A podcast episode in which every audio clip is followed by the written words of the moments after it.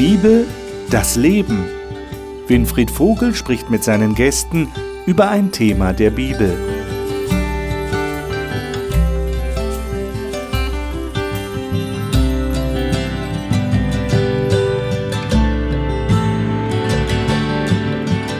Kennen Sie das auch? Irgendwann im Leben unseres Kindes sagen wir ihm, du musst jetzt Verantwortung für dein eigenes Leben übernehmen.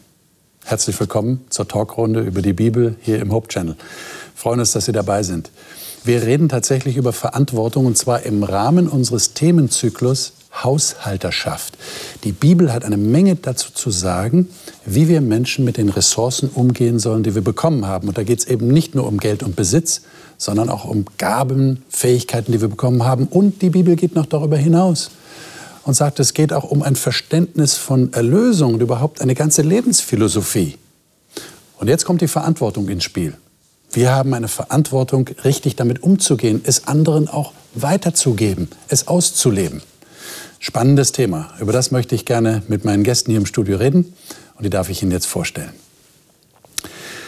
Sarah Rosengart arbeitet als Lehrerin am Schulzentrum Marienhöhe in Darmstadt. Sie sagt, sie habe Gott schon als Kind kennengelernt, aber erst nach intensivem Bibelstudium habe sie sich bewusst für ein Leben mit ihm entschieden.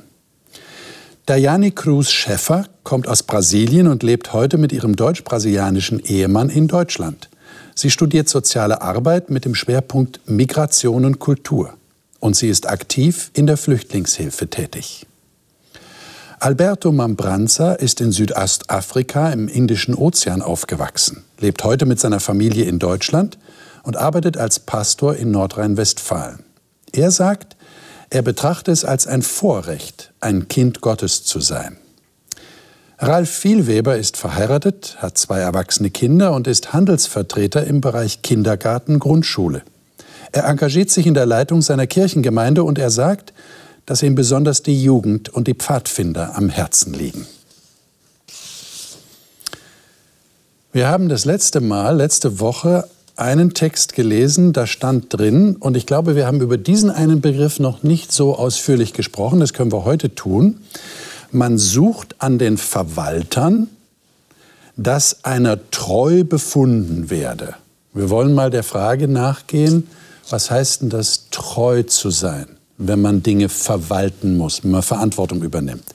Und dazu würde ich gerne einen Text mit euch lesen, der steht in 1. Könige 8, Vers 61.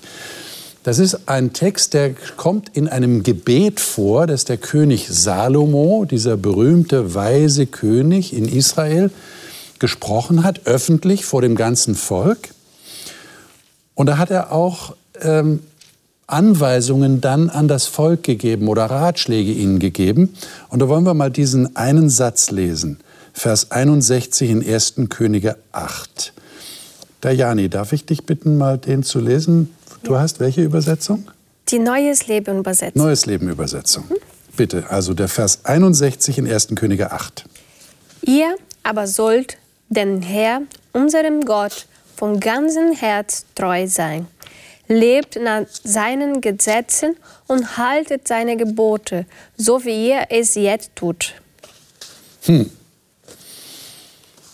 Jetzt würde ich gerne von euch wissen, wie ihr das versteht. Wenn da steht, also bei mir steht, euer Herz sei ungeteilt mit dem Herrn. Wie war es in deiner Version? Ganzen Herz. Vom ganzen Vom Herzen. ganzen Herz. Okay, das ist eigentlich dasselbe, nur anders ausgedrückt. Ganzes Herz oder ungeteiltes Herz. Das hat ja mit Treue zu tun. Mhm. Was bedeutet denn das? Könnt ihr das irgendwie illustrieren oder, oder schildern?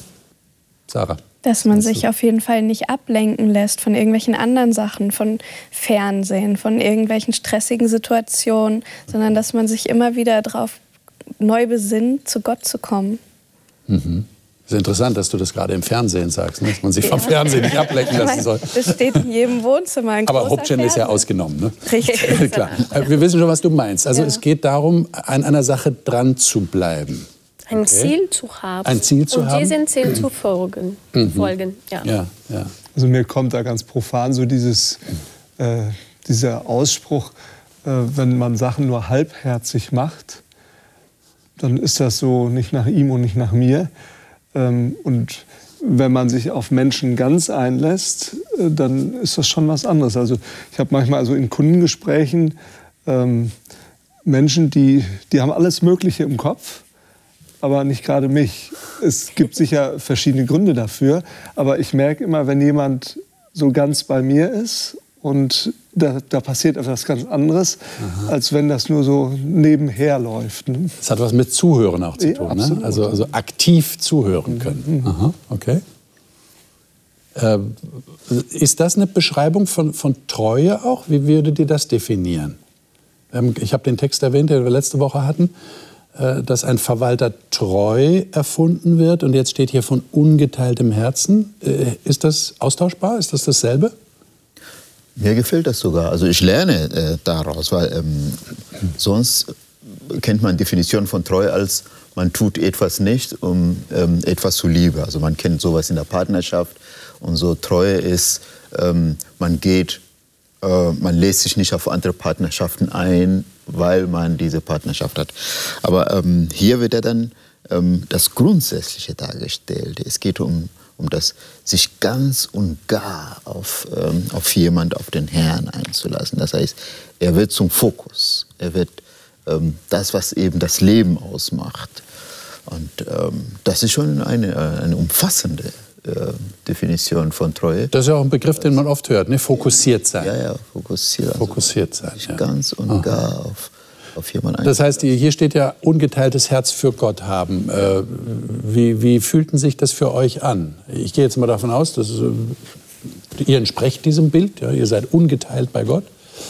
Ihr seid Gott Es ist treu. schon interessant, wenn man äh, darüber nachdenkt, wie das ist, von ganzem Herzen Gott zu dienen, mhm. ähm, dann habe ich so ähm, den Gegensatz empfunden. Ich bin auch ähm, aufgewachsen christlich, habe das theoretisch alles im Kopf gehabt, aber ich habe gemerkt, mein Herz war nicht so wirklich dabei.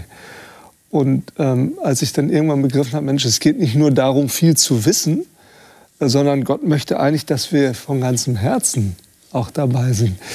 Ähm, dann ist das etwas, was, was eine ganz andere Ebene da reinbringt. Ich habe manchmal den Eindruck, dass, ja, dass wir häufig über Argumentationen versuchen, Leute zu überzeugen, aber dass das Herz nicht so dabei ist. Aber ich glaube, dass Gott das Herz dabei haben möchte, weil er weiß, ähm, also bei mir habe ich das gemerkt, dass es was ganz anderes ist, wenn ich von Herzen bei Gott bin, als nur übers Wissen. Dann ist auch voller Einsatz da. Ja, das, dann, dann ist die Motivation geklärt, dann, dann bin Wenn man dran. mit ganzem Herzen irgendwo dabei ist, dann kannst du mich nachts wecken, dann ja. ist egal, wie viel man Einsatz bringen muss oder so. Das ist egal. Und ich meine, das wäre ja auch Definition von Treue, oder? Ich bleibe dran an etwas, an jemand, an einer Beziehung bleibe ich dran. Ich lasse mich nicht ablenken ja. durch jemand anders oder durch andere Trotzdem Dinge. Trotzdem frage ich mich, äh, was, ist, was ist das ähm, ganzes Herz? ich frage mich echt, ähm, was bedeutet es mich vom ganzen Herzen? Ähm, was ist das? Ist das was Emotionales oder was, äh, was Praktisches? Äh, würde mich interessieren. Mhm. Ja, was meint ihr? Ich würde sagen, dass da Sehnsucht eine ganz große Rolle spielt. Mhm. Also einmal natürlich, dass man Zeit verbringt mit Gott, weil durch das Zeitverbringen lernt man sich kennen und dann kann man das auch wollen und dann bleibt man vielleicht auch treu und dann kommt diese Sehnsucht mit ins Spiel, dass man sich einfach immer wieder in die Gegenwart Gottes begibt. Okay. Mhm. Ja, diese von ganzem Herzen ist ein bisschen abstrakt. Ich kann nicht mein Herz rausnehmen und Gott zu geben und zu sagen, Gott, hier ist mein Herz und es gehört zu dir. Es gehört zu dir. Das ist ein bisschen schwer, aber ich, ich sehe das, ja, wenn, wenn wir jemanden liebt, wenn wir zum Beispiel verheiratet sind, es gibt nur diese Person. Mhm. Es, ja, wir versuchen immer das Beste für diese Person zu machen. Wir versuchen immer diese Person glücklich zu machen. Und so funktioniert auch bei Gott. Er ist unser, ja, unser Ziel. Also unser Held, genau. unser Fokus. Unser Fokus, genau, das ist das uns, Wort. Äh, mhm. okay. Ja. Jetzt äh, würde ich gerne mit euch mal auf das kommen, was Jesus dazu gesagt hat. Der hat das nämlich ähm, erläutert, glaube ich, in Matthäus Kapitel 6. Das ist die berühmte Bergpredigt, die Jesus gehalten hat. Mhm. Und das ist äh, ein längerer Abschnitt. Wir können jetzt nicht alles davon lesen, aber zumindest einige Verse. Ähm, Ich würde mal sagen, wir lesen Verse 24 bis 27 einschließlich. Ähm, Ralf, darf ich dich bitten, das mal zu lesen? Matthäus 6, du hast die Luther 84, glaube ich. Mhm, genau. Matthäus 6, 24 bis 27. Niemand kann zwei Herren dienen. Entweder er wird den einen hassen und den anderen lieben, oder er wird an dem einen hängen und den anderen verachten. Ihr könnt nicht Gott dienen und dem Mammon. Darum sage ich euch, sorgt nicht um euer Leben, was ihr essen und trinken werdet, auch nicht um euren Leib, was ihr anziehen werdet. Ist das Leben nicht mehr als die Nahrung und der Leib mehr als die Kleidung? Seht die Vögel unter dem Himmel an. Sie säen nicht, sie ernten nicht, sie sammeln nicht in die Scheunen, und euer himmlischer Vater ernährt sie doch. Seid ihr denn nicht viel mehr als sie? Wer ist unter euch, der seines Lebens Länge eine Spanne zusetzen könnte, wie sehr er sich auch darum sorgt? Mhm. Und in diesem äh, geht es ja auch weiter, in diesem Gedankengang. Aber jetzt ist meine Frage, ähm, wie definiert Jesus an dieser Stelle ungeteiltes Herz. Oder er mhm. drückt es hier aus, nur einem Herrn dienen, mhm. nämlich Gott dienen. Er sagt, ihr könnt nicht Gott dienen und dem Mammon. Ja, Mammon als äh, Umschreibung für Vermögen, für, für Besitz. Ja, das ist ein, ein alter aramäischer Begriff ja, aus einer der biblischen Sprachen genommen. der hat sich dann in andere Sprachen übertragen. Äh, also es geht so ein bisschen um das, was ich habe, ja, meinen Besitz und auf der anderen Seite um Gott. Und jetzt sagt Jesus, ihr könnt aber nicht beiden dienen. Äh, und dann versucht er das zu erklären. Wie, wie erklärt Jesus das? Ja, ein, ein Sklaven kann nicht viele Herren haben. Hm. Er dient nur ein. Ein Herr kann verschiedene äh, Sklaven haben, aber ein Sklaven kann nur ein Herr mhm. haben und diesen Herr dienen. Hm. Und damit Jesus meint sowas, ja. Wenn wir ein ungeteiltes Herz haben, es ist, ja, wir haben nur ein Herr. Wir dienen nur diese. Wir können nicht zwei gleichzeitig haben, weil wir werden nicht beide, ja, wie kann das sagen? Wir werden nicht beide glücklich machen. Okay. Weil ich werde nicht für beide 100% arbeiten. Ich werde das nicht schaffen. Aber jetzt äh, weist ja Jesus darauf hin, deshalb scheint es ja ein Problem zu sein. Also es gibt offensichtlich Leute, sonst würde er das ja nicht sagen, die beiden dienen wollen. Wie wird denn das aussehen? Ich meine, ich gehe jetzt wieder positiv denken davon aus, dass ihr alle Gott dient und nicht dem Mammon. Aber könnt ihr vielleicht beschreiben, wie das aussehen würde, wenn ihr dem Mammon dienen würdet? Wie sieht denn das aus? Wie ist denn das? Naja, ich, ich erwische mich da immer wieder, aber als Selbstständiger hast du nie ein festes Gehalt, du weißt nie, was kommt. Und dann gibt es dann schon mal Phasen, wo du dann nicht so viel verdienst und dann kriegst du schon kalte Füße.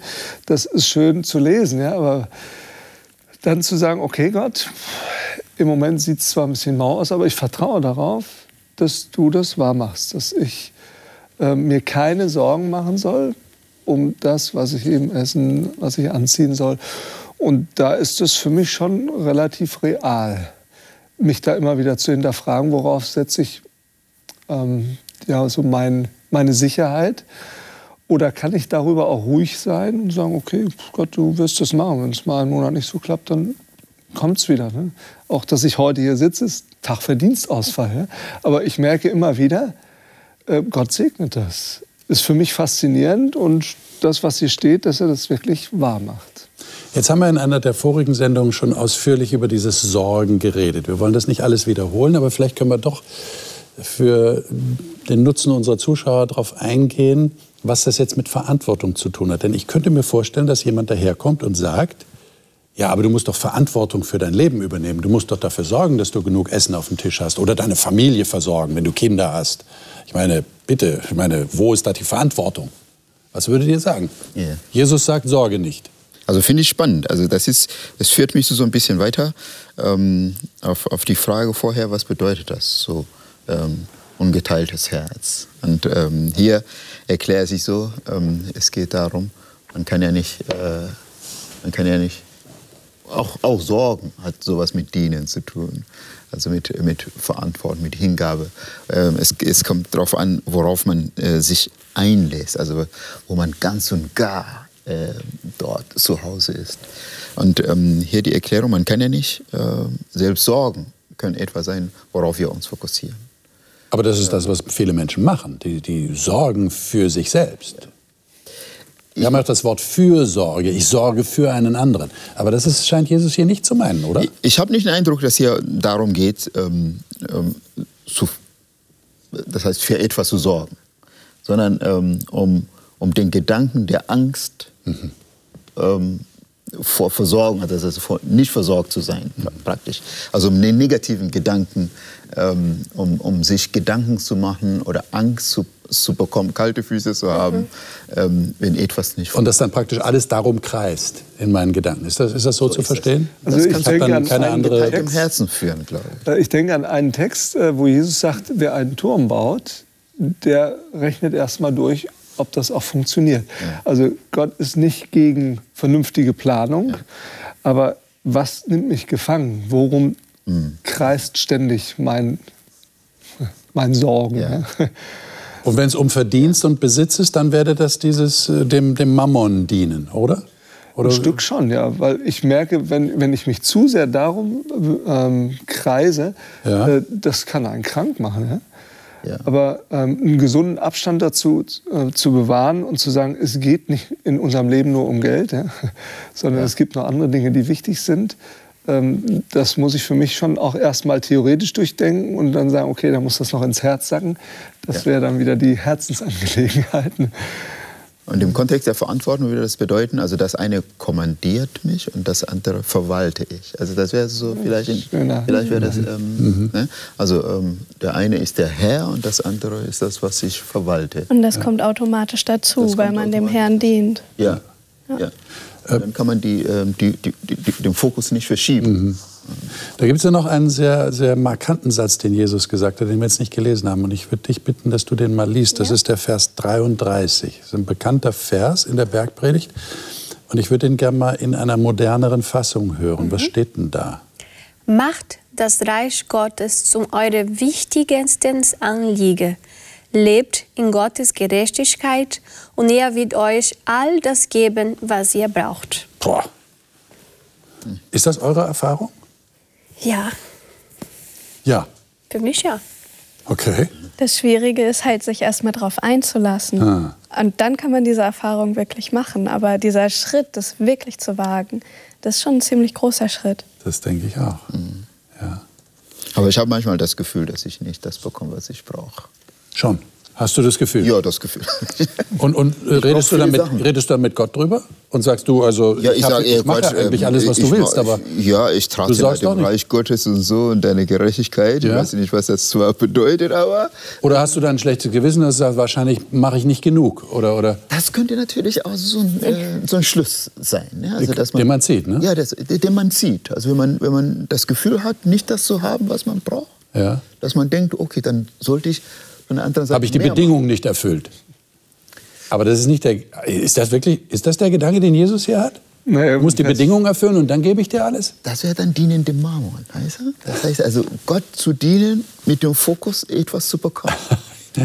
Ja. Das wäre ja ganz subtil. Das ne? wäre kein. Das ist ganz äh, subtil. Ja, ich diene letztlich doch dem Mammon, ja, obwohl ich eigentlich Gott diene. Genau, obwohl ich Gott diene. Am Ende will ich doch das, was ich Mit dem Hintergedanken. Genau. genau. genau. Aber Vers 34 sagt es ja eigentlich, darum sorgt nicht. Das ist ja, ja eigentlich so ja. der Fokus. Ne? Ja. Sondern nicht, dass ich irgendwie noch einen Hinterweg mir aufzeige, dass, dass ich doch noch mehr kriege. Ja. Gut, also wir, wir, nehmen jetzt so die Botschaft mit, die ihr so verbreitet. Wenn man sich darauf einlässt, wenn man, wenn man bereit ist, die Erfahrung zu machen, dann funktioniert das tatsächlich. Ja, das hat mit Vertrauen zu tun, hat mit Beziehung zu Gott zu tun, dass ich mich auf Gott einlasse. Und, und dann kriege ich, dann kriege ich das, was ich tatsächlich brauche. Kann natürlich sein, ich bekomme nicht alles, was ich will. Das ist, das ist der Unterschied. Das ist wahrscheinlich der Unterschied. Was ich brauche, es ist, bedeutet nicht eigentlich, was ich möchte. Und weil Gott Gott ist, er weiß, was für uns ja, gut ist. Okay, das heißt also, was ich brauche, das weiß Gott und nicht ich. Ja. Okay, dann nehme ich mit.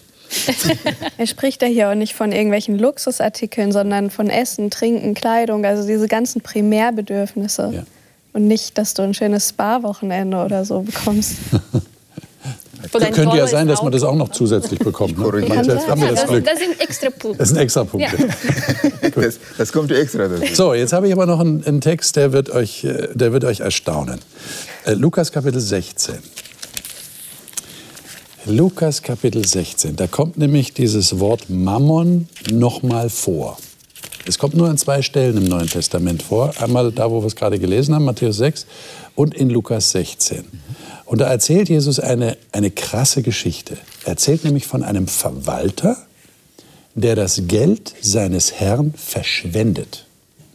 Und es ist klar, dass der Herr zu ihm kommt und sagt, lieber Verwalter, du verschwendest mein Geld, mach dich bereit, dass du deinen Posten verlierst. Und was macht der Verwalter?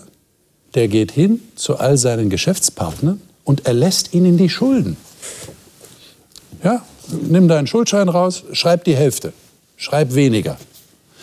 Und jetzt lesen wir mal, was Jesus dazu sagt als Kommentar. Und zwar ist das in Lukas 16, also der ganze Abschnitt ist 1 bis 13. Wir lesen mal ab Vers 9 bis 13. Wer von euch ist so nett und liest das? Sarah, könntest du es mal lesen aus deiner Luther-Übersetzung?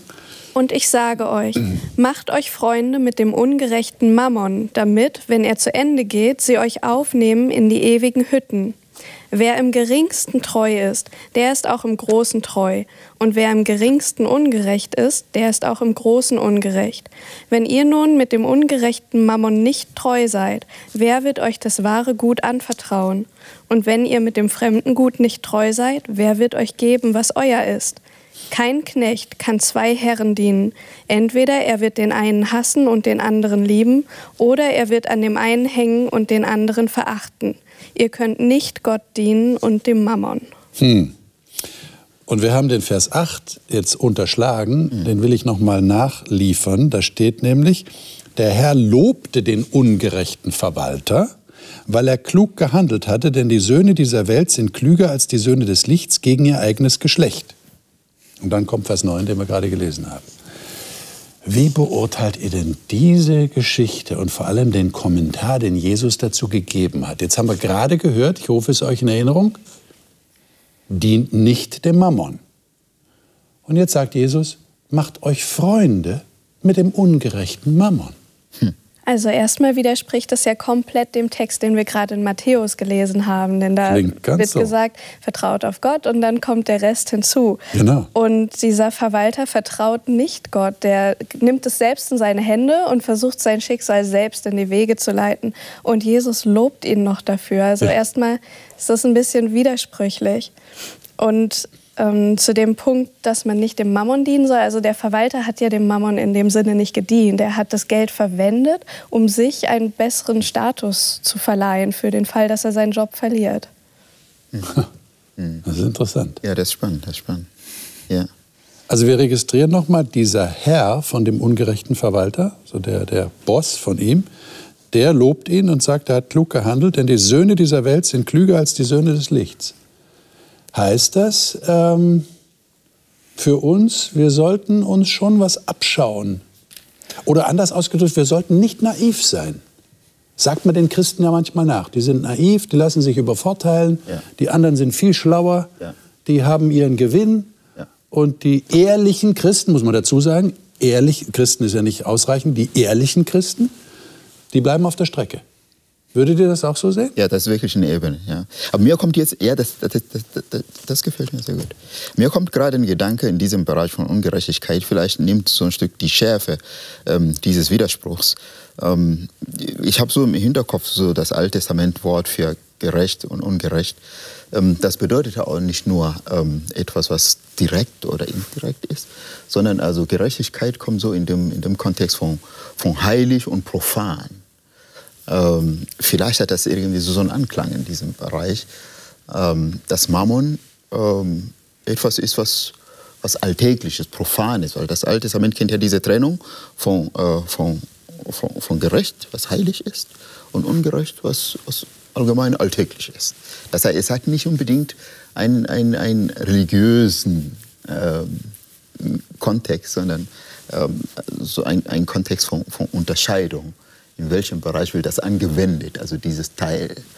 Ähm, äh, man könnte etwas als ungerecht nennen, was, was nicht im Tempel, im Heiligtum genutzt wird, was einfach profan ist. Das heißt, diese beide Bedeutungen hat das Wort der Ungerechtigkeit. Mhm. Also sowohl ähm, was Recht ist, als auch etwas, was nicht profan oder nicht heilig ist. Mhm. Also beides mhm. klingt nah. Und könnte man äh, an den ja. Text legen und gucken, in welchem Kontext wird das gemeint. Ich habe das Gefühl, dass hier ähm, Jesus sagt, ihr sollt euch nicht äh, herausnehmen aus dem, was alltäglich ist, wenn ihr es gut und Besitz ist. Ähm, ihr könnt euch damit anfreunden. Es ist okay, also genießt das. Mhm. Ähm, ich, ja, ich, ich, sehe hier auch eine gewisse Diskrepanz, weil er sagt, auf der einen Seite seid klug, so wie dieser Verwalter. Auf der anderen Seite sagt er dann, Sarah hat es gerade gelesen, ich weise noch mal darauf hin, ähm, wer im Vers 10, wer im geringsten treu ist, ist auch in vielem treu. Wer im geringsten ungerecht ist, ist auch in vielem ungerecht. Genau. Wenn ihr nur mit dem ungerechten Mammon nicht treu gewesen seid, wer wird euch das Wahrhaftige anvertrauen? Wenn ihr mit dem Fremden nicht treu gewesen seid, wer wird euch das Eure geben? Das heißt doch, ähm, eigentlich ist es doch eine Kritik an diesem Verwalter. Einerseits wird er gelobt, das ist so, so, hier muss man sehr differenziert denken, glaube ich. Das ist gar nicht so einfach. Interessant ist ja, ist nicht dass Stereotyp. er doch zu dem Schluss kommt hier. Ja. Ähm, der letzte Satz in Vers 13 ist ja, ihr könnt nicht Gott dienen und dem Mammon. Ja. Also da hast du eigentlich wieder die Schlussfolgerung. Das heißt, hm. er kann vorher eigentlich nicht das meinen, dass er sagt, nee, es ist eigentlich genau andersrum. Ja. Ähm, also ich sehe das auch so, dass er sagt, Leute, guckt doch einfach mal hin. Ähm, das, was vergänglich ist, dieses Profane, ja. sagt ja der Mammon, der vergeht, wenn er nicht mehr da ist dann habt ihr wenigstens das noch gut genutzt, ähm, dass ihr damit was Schlaues macht. Ja? Ähm, ich denke, dass es schon darum geht, da auch zu lernen, nicht blöd zu sein, sondern zu sagen, nutzt auch die Chance, die ihr habt. Und ich glaube, dass das Jesus hier ähm, gut mhm. heißt. Das ist, das, das ist wirklich gut. Und dann komme ich auf, meine Punkt, auf, meinen Punkt der, auf den Punkt der Verantwortung zurück, mhm. Wo Jesus sagt, also wenn man mit dem, mit dem, was profan ist, nicht klar kommt, mhm dann ähm, wie soll man mit dem klarkommen, mhm. was, von, was von oben kommt, mhm. also was, was hm. heilig ist. Ja. Aber die grundsätzliche Maxime, also das grundsätzliche Ziel bleibt bestehen, treu zu sein. Treu zu sein ja. ja. absolut. Äh, das, das, sagt er hier eigentlich ganz deutlich. Ja. Das ist interessant. Ein interessanter Text, nicht? Lukas 16. Ja, äh, nicht so einfach auf den ersten Blick zu verstehen. Äh, ich habe noch ein Thema, das zur Verantwortung passt, und das hat mit Gewissen zu tun. Ähm, man könnte auch Gewissenhaftigkeit sagen, aber es steht hier Gewissen, und zwar in Apostelgeschichte 24. Da, ähm, das ist eine Rede, die der Paulus gehalten hat. Ähm, und da sagt er etwas über das Gewissen. Und er sagt es dann in einem anderen Text auch noch, den wir auch noch dazu lesen wollen. Ähm, Lesen wir mal die Verse 14 bis 16, Apostelgeschichte 24. Darf ich dich bitten, Alberto, ja, ja. das mal zu lesen? Aus der Luther Übersetzung 2017. Das bekenne ich dir aber, dass ich nach dem Weg, den sie eine Sekte nennen, dem Gott meiner Väter so diene, dass ich allem glaube, was geschrieben steht im Gesetz und in den Propheten. Ich habe die Hoffnung zu Gott, die auch sie selbst haben, nämlich, dass es eine Auferstehung äh, der, der Gerechten ähm, wieder Ungerechten geben wird. Darin übe ich mich alle Zeit, ein unverletztes Gewissen zu haben vor Gott und den Menschen. Hm. Ich würde sagen, wir nehmen mal gleich den anderen Text dazu. Das ist 1. Timotheus 4, 1 bis 3. Das ist auch Paulus, der hier redet. 1. Timotheus 4, 1 bis 3. Ralf, wenn ich dich bitten darf, das mal mhm. zu lesen. Äh, ersten drei Verse in 1. Timotheus 4. Mhm. Der Geist sagt, aber sagt deutlich, dass in den letzten Zeiten einige von dem Glauben abfallen werden und verführerischen Geistern und teuflischen Lehren anhängen, verleitet durch Heuchelei, der Lügenrede, der ein Brand, die ein Brandmal in ihrem Gewissen haben. Sie gebieten, nicht zu heiraten und Speisen zu meiden, die Gott geschaffen hat, dass sie mit Danksagung empfangen werden von den Gläubigen und denen, die die Wahrheit erkennen. Hm. Also Sie haben mal zweimal Gewissen erwähnt. Das eine Mal im Apostelgeschichte 24, da spricht Paulus von einem, einem guten Gewissen, ein, ein unbeflecktes Gewissen, oder wie, wie du gelesen hast. Mhm. Ähm, unverletztes Gewissen. Oder unverletzte, genau, unverletztes Gewissen, das er deshalb hat, weil er das, was er erfahren hat, richtig weitergibt. Ja. Ja? Also da geht es jetzt mal nicht um, um Unrecht oder Unmoral, sondern einfach um die richtige Weitergabe des Glaubens. Und jetzt sagt er aber in 1. Timotheus, da gibt es Leute, die haben ein Brandmal im Gewissen. Und das sind offensichtlich Leute, die, die extreme Ansichten haben. Mhm. Was sagten ihr dazu? Ähm, gibt es solche Leute heute auch noch? Und, und äh, was hat das mit Verantwortung zu tun? Also, versteht ihr die Verbindung zwischen den beiden Texten? Einerseits sagt Paulus, unverletztes Gewissen habe ich dann, wenn ich den Glauben so weitergebe, wie es sich gehört. Und andererseits habe ich ein Brandmal im Gewissen, wenn ich, äh, was weiß ich, zusätzlich noch etwas sage, was die Bibel gar nicht will, was sie gar nicht vorschreibt. Wie, wie geht man damit um? Wie geht ihr damit um? Und seid ihr euch immer sicher, dass ihr da in dieser Hinsicht ein unverletztes Gewissen habt? Also erstmal muss man sich vielleicht darüber klar werden, was überhaupt das Gewissen ist. Also einmal kann man es so verstehen, dass es das, das Mittel ist, was uns sagt, was richtig und falsch ist. Und das wissen wir eben dadurch, dass Gott ursprünglich seine zehn Gebote in unser Herz geschrieben hat. Aber es gerät langsam in Vergessenheit. Trotzdem ist aber noch was da bei uns in unserem Gewissen. Und das Zweite, worauf ähm, Paulus ein, sich eigentlich bezieht, ist dieses Gewissen, dass man immer nach Gottes Maxime gehandelt hat, dass man wirklich das getan hat, was Gott einem aufgetragen hat, dass man sein Wort weitergibt, dass man versucht, zum Menschen zu kommen, dass man einfach Gottes Liebe weitergibt. Mhm. Ich finde es spannend. Also das ist, das ist für mich so ein Stück, ja, vielen Dank, also so ein Stück Weiterführen, Weiterführen von, von Definition von Treue und ähm, auch von Verantwortung. Also das Paulus sagt hier in der Apostelgeschichte und in, in, in 1. Timotheus, dass er so die beiden Definitionen von Treue wiedergibt. Ja, also die Definition, die, nie, die Treue nicht sein kann, was im 1. Timotheus ist, nämlich ähm, etwas zu tun, also sklavisch etwas zu tun und ähm, das Gesetz zu halten und dann zu, zu meinen, man wäre damit treu. Mhm. Ähm, auf der anderen Seite ähm, ähm, nimmt er die Verantwortung Apostelgeschichte und sagt, also äh, die Gnade, die ich bekommen habe, wie das in den Lektionen davor war, ähm, ich weiß, dass ich etwas bekommen habe, was ganz wertvoll ist und ich übe mich darin, verantwortungsvoll das weiterzugeben. Und das ist meine Definition von Treue. Und das verbindet er mit dem Gewissen. Also das ist, das ist für mich so ähm, ähm ein, ein Licht in diesem. Ja. Ich meine, Paulus kennzeichnet ja diese Leute hier in 1. Timotheus 4 sehr, sehr krass. Er sagt, habt ihr das registriert? Heuchelei von Lügenrednern. Ja, das sind die, die sagen, man soll nicht heiraten und die äh, gebieten sich von bestimmten Speisen zu enthalten. Äh, das, das Klingt ja so ein bisschen pharisäisch, oder? Was, was die Leute da machen. Ja. Sie haben zusätzliche Anweisungen, die sie weitergeben, die aber gar nicht gerechtfertigt sind. Mhm. Ja, ich verstehe dieses Wort so, dass wir sind Verwalter des Herrn, aber wir sind nicht den, der Herr. Hm. Und das ist der Punkt. Diese Leute möchten den Herr, der Herr sein. Hm. Und das geht einfach nicht. Ich habe eine Verantwortung bekommen, um Verwalter zu sein und ein Gewissen darüber zu haben. Ich regiere nichts. Ich verwalte. Und hier passiert dieses Problem, dass die Leute ja den Fokus getauscht haben. Das heißt also, in, der, in dieser Stellenbeschreibung eines Verwalters würde auch die Bescheidenheit vorkommen.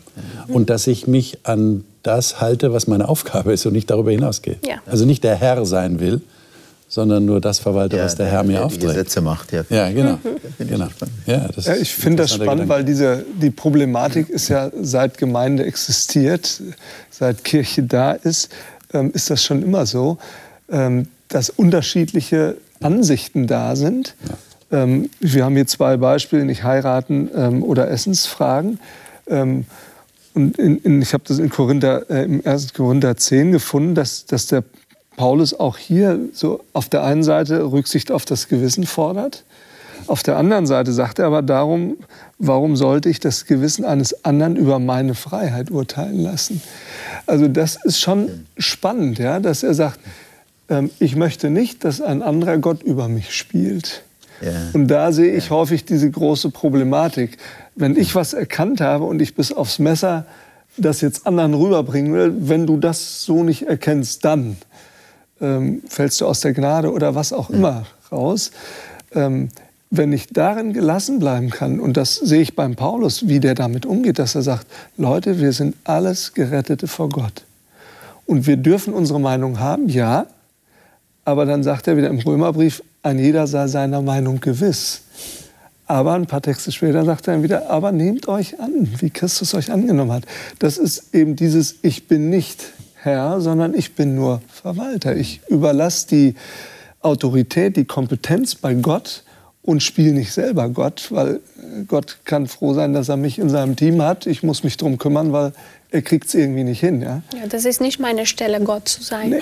Ja. Aber was mache ich denn, wenn ich den Eindruck habe, der andere hat nicht recht, der verhält sich nicht recht, der läuft in sein Unglück, der geht vielleicht sogar verloren, wenn er das weitermacht. Und ich habe die feste Überzeugung, wie es richtig ist. Was mache ich dann? Das ist doch die, häufig die Problematik, oder? In der Kirche. Beten. Beten. Beten. Beten.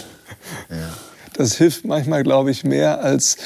Äh, ich habe mal einen schönen Satz gehört: du, du gewinnst Menschen nicht über gewonnene Diskussionen. Sondern da sind wir eigentlich wieder beim Herz. Wenn wir das Herz von Menschen nicht erreichen, das habe ich bei mir auch gemerkt, wenn ich, wenn ich nur über Argumente versuche, irgendwas für wahr zu halten, dann sage ich vielleicht von meinem Verstand, jo, aber ich mache es trotzdem nicht. Äh, weil mein Herz nicht dabei ist. Ähm, ich habe gemerkt, als Gott angefangen hat, mein Herz zu berühren, dass viele Dinge sich aufgelöst haben und ich auch mit anderen gnädiger sein konnte, weil ich gesagt habe, okay, ich stand auch mal auf einer anderen Erkenntnisstufe. Ich, ich sehe, dass Gott mich auch weiterführt in Erkenntnis. Erkenntnis, sagt Paulus sogar, ist Stückwerk. Ich meine, der hätte es wirklich wissen müssen. Ja? Er sagt, wir sehen hier nur wie durch einen blinden Spiegel ähm, da einfach ein Stück Gelassenheit zu, zu, haben und zu sagen, ich bin eben Verwalter und nicht Gott, mhm. kann uns im Miteinander den Weg zum Herz des anderen offen halten oder auch öffnen.